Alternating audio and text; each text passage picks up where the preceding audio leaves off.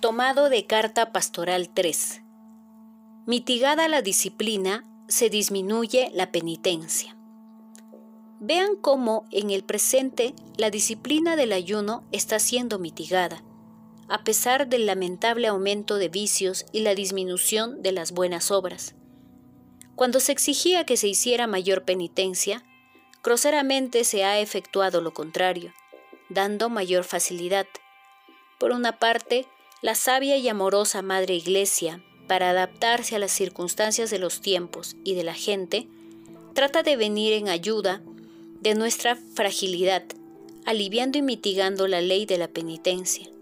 Sin embargo, por otra parte, también quiere cumplir con su papel de custodiar y guardar de los preceptos divinos, imponiendo en nosotros una más exacta observancia de la moderada ley, que sea en proporción a la disminución del rigor externo. El afecto debe compensar por la reducción de obras.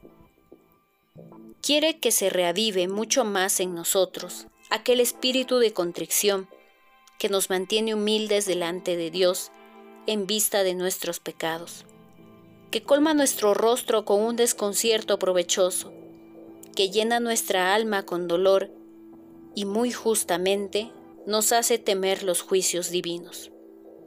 Quiere que, aunque sigamos en deuda con Dios, busquemos toda oportunidad de pagarla, si no es por medio de cilicios, vigilias y flagelaciones, como lo hacían los santos, al menos por medio de una aceptación paciente de los pesares y de los eventos dolorosos de la vida, las desdichas, privaciones, enfermedades, y todo lo que la malicia humana o las injurias del tiempo pueden amontonar en nuestro camino para hacernos temblar y llorar.